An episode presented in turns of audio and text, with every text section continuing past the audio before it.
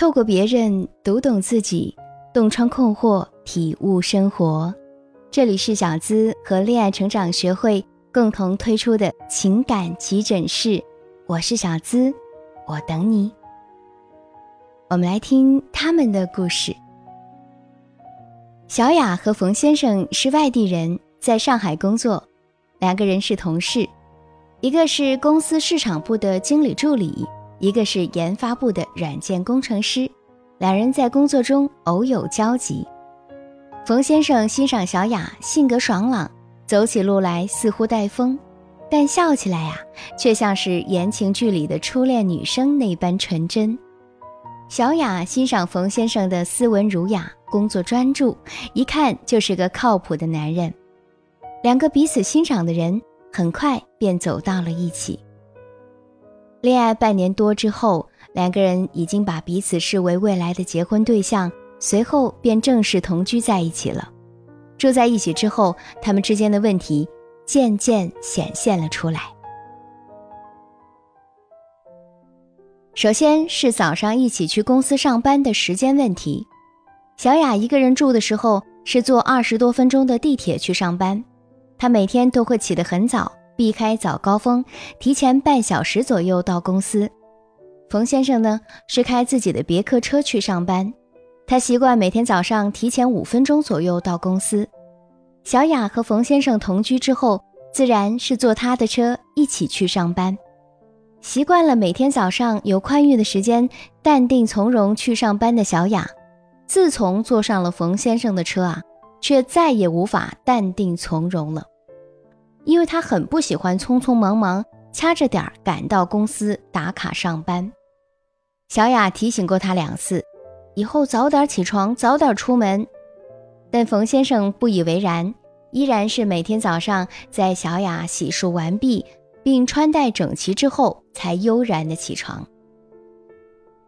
小雅对这样温吞的冯先生很看不习惯，但是两人同居不久，她不想为这事吵架。便强忍着没表现出来。有天早上，因为大堵车，眼看着已经到上班时间了，但是他们的车啊却还堵在路上不动。小雅急躁不已，在路上狠狠地数落了冯先生一顿。冯先生被小雅数落的时候，脸色很难看，但是他一直保持沉默，并未反驳小雅。那一次，他们迟到了十来分钟。冯先生到公司时依然很淡定，小雅打卡之后便蹬着高跟鞋急匆匆地往办公室赶，因为他们部门每天早上都要开早会。这是小雅快四年的职业生涯里第一次迟到，并且到办公室的样子还有点狼狈，她感觉特别不好。一个急性子，一个慢性子。产生了第一次不合拍，便很容易产生第二次、第三次。冯先生晚上经常躺在床上打游戏或者上网，到很晚才会去洗澡。小雅呢，总会三番两次的催他，一身的臭汗，先把澡洗了再玩，不行吗？有时候说多了，对方仍然无动于衷，而他却憋了一肚子的火。家里的灯管、水龙头或是其他的什么东西坏了。冯先生似乎也总是不当回事儿，总是要等到小雅发怒了，他才记得买新的回来换。小雅在生理期的时候不喜欢洗碗的冯先生，总会主动的提出洗碗，这一点本来是让小雅感到贴心的。但是每次吃完饭之后，冯先生却从不马上收拾碗筷，总是说放那儿等一下再洗，然后一放总是两三个小时，甚至还不止。见不得家里脏乱的小雅，每次便会烦躁地说：“冯先生，你自己说洗碗的，就不能快点去洗吗？脏兮兮的放在那里，看着烦死了。”诸如这类的事情还有不少，每次都是小雅一个人在那儿着急上火，而冯先生呢，却仍然一如既往的对这些事儿不温不火，一切按照他自己的节奏来。冯先生越不温不火，小雅便越会急躁。如此恶性循环。冯先生虽然很少与小雅争执，但是被小雅数落的多了，他有时一天也不怎么和小雅主动说话。小雅说，她的性格啊，从小就像她妈妈，性子急，做事麻利，爱干净，甚至有一些轻微的洁癖。而她爸爸呢，是个粗犷暴躁的人，所以他们两人经常为生活小事儿吵架，如今已经吵了大半辈子。因为从小就很不喜欢吵架声不断的家庭氛围，小雅很早就对自己未来的丈夫有过设想，那就是一定要找一个性格与爸爸完全相反的男人。冯先生斯文儒雅的气质令小雅很动心，她以为会和他的性格互补，但是真正生活在一起才发现，竟然会有这么多让她闹心的问题。还没正式结婚就感到性格如此不合拍，如果结婚生孩子了，以后矛盾是不是会越来越多？小雅对她和冯先生能否修成正果很没有信心，她觉得只有工作能带来成就感，爱情带给她的只有无力感。恋爱的时候啊，很多人习惯在恋人面前一味呈现出自己的优点。而隐藏自己的缺点，结婚之后呢，他们的磨合期也会很长，也会很难，有的时候会因为没有耐心继续磨合而选择离婚。有人说啊，女人在婚后流的泪，就是在恋爱的时候脑子里进的水，形容的就是女人在婚前过于感性，不够理智客观看待与男朋友之间的问题，甚至自欺欺人，忽视对方的一些缺点。小雅在恋爱期间没有被爱情冲昏头脑，没有忽视和男朋友相处时出现的问题，说明她还是个在爱情里尚能保持理智的女孩。但是，决定将来婚姻幸福与否，不只是需要婚前的理智，还与其他的因素有关。其中一个很重要的因素便是性格。美国作家杰克霍吉。在《习惯的力量》一书中说：“思想决定行为，行为决定习惯，习惯决定性格，性格决定命运。”那么，我们就来分析一下造成小雅和冯先生性格不合拍的原因。第一，原生家庭的环境不同。小雅的妈妈性子急，做事麻利，受妈妈的耳濡目染，小雅也变成了和她妈妈一样的急性子。冯先生的原生家庭，小雅没有具体提及，但从冯先生斯文儒雅的气质可以推断，他多半是在一个家长情绪稳定的家庭环境中长大的孩子。不同的原生家庭环境奠定了两个人不同性格的雏形，这一点也是无法更改。第二，工作性质不同，小雅是市场部的经理助理，也就是一个部门老大的左膀右臂。承担着为经理分忧、上传下达的重任，通常需要思维敏捷、工作效率高、勤恳有责任心才能胜任。小雅处于这个职位，急性子是很可能可以为她的工作起到助攻作用的。而冯先生呢，是名软件工程师，也就是写代码、做编程的。他的工作啊，就像码字一样，性急、一心求快，是写不出完美作品的。更多的是需要心静、逻辑性强、有条不紊，才能写出没有 bug 的程序。不同的工作性质加深了各自的性格特征，也拉开了两个人的性格差距。第三，生活节奏和思维模式的不同。小雅和冯先生在同居之前，一个是坐地铁上班，一个是自己开车上班。小雅认为。避开早高峰坐地铁上班，完全不用担心迟到和车上人多拥挤。他喜欢这种从容的上班的感觉。冯先生呢，晚上喜欢打游戏，睡得很晚。夜猫一族的人，我相信都深有体会啊。早上的睡眠时间那可是很宝贵的，只要能多睡一会儿，就要多睡一会儿啊。所以冯先生每天早上只提前五分钟左右到达公司。这样的时间安排对于他来说也是合情合理的，因为他没有浪费早上宝贵的睡眠时间呢。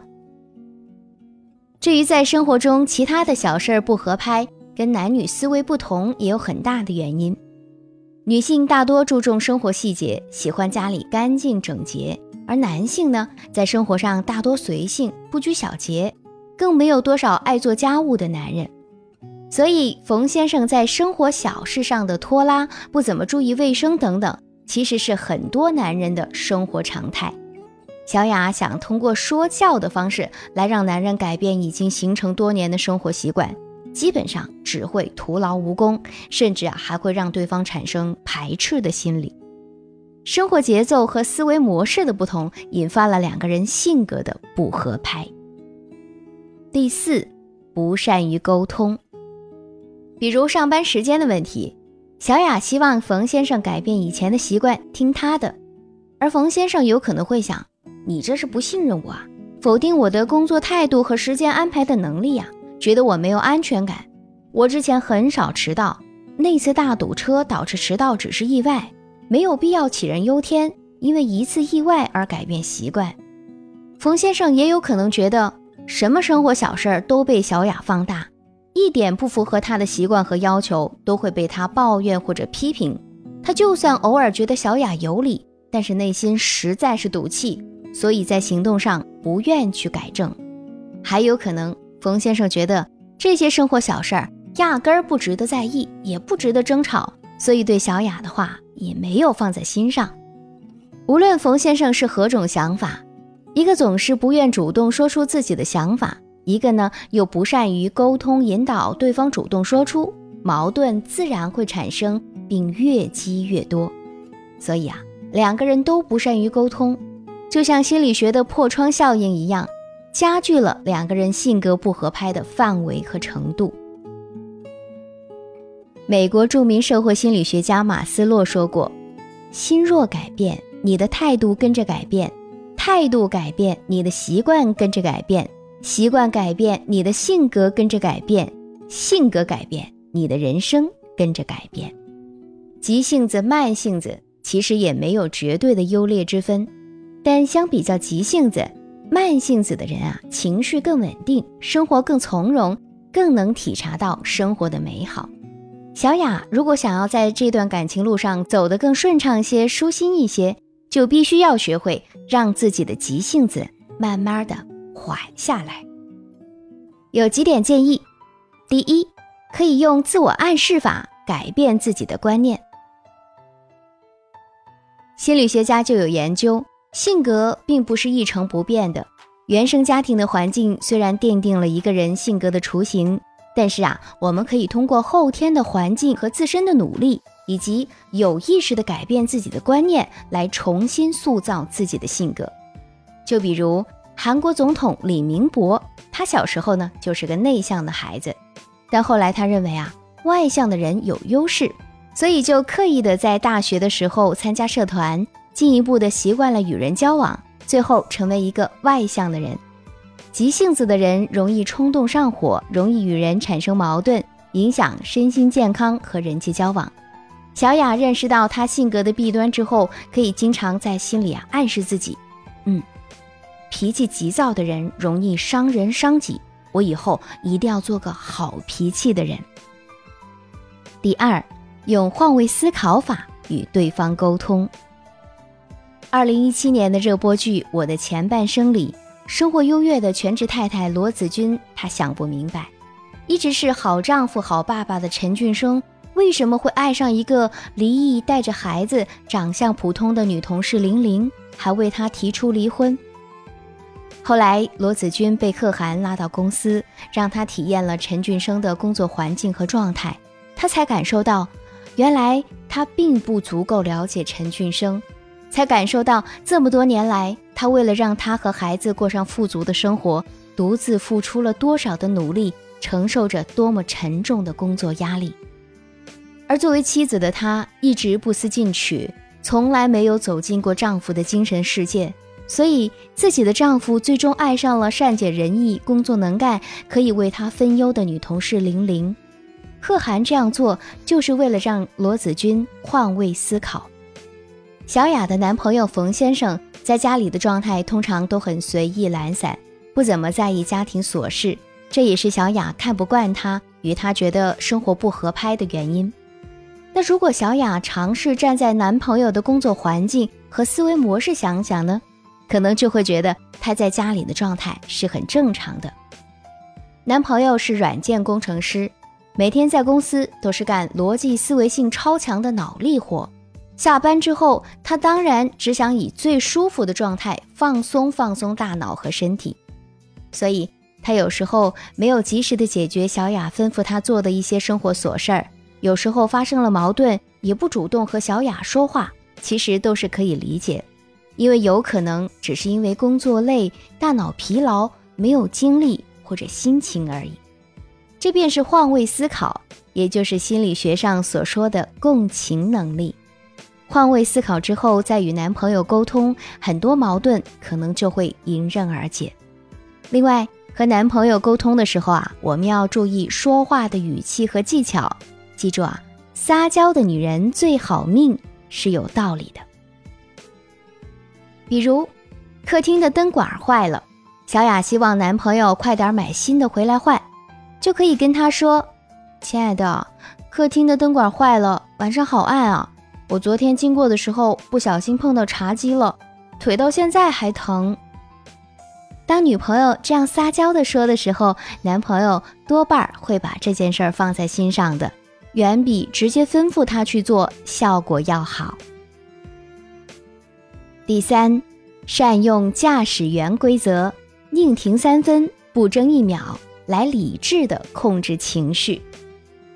当火气上来的时候。就立马告诉自己，嗯，不要在这一秒发作，缓三分钟，在这三分钟之内思考一下，发火的结果是什么？不发火的结果又是什么？哪个结果是对双方有益的？通常在这三分钟思考的过程当中，火气啊就会逐渐的降下来。多善用这个方法，久而久之，急性子慢慢的就会有所改变。第四。还建议大家平常多看一些修身养性的书，还可以通过跑步、游泳、瑜伽等等要求持久而有耐力的体育运动来辅助磨练性格，控制冲动的情绪。世界上没有完全合适的两个人，只有愿意去适应彼此的两颗心。爱一个人不是去改变他，而是通过慢慢调节自己来适应他。家应该是让人最舒服、放松的温馨港湾。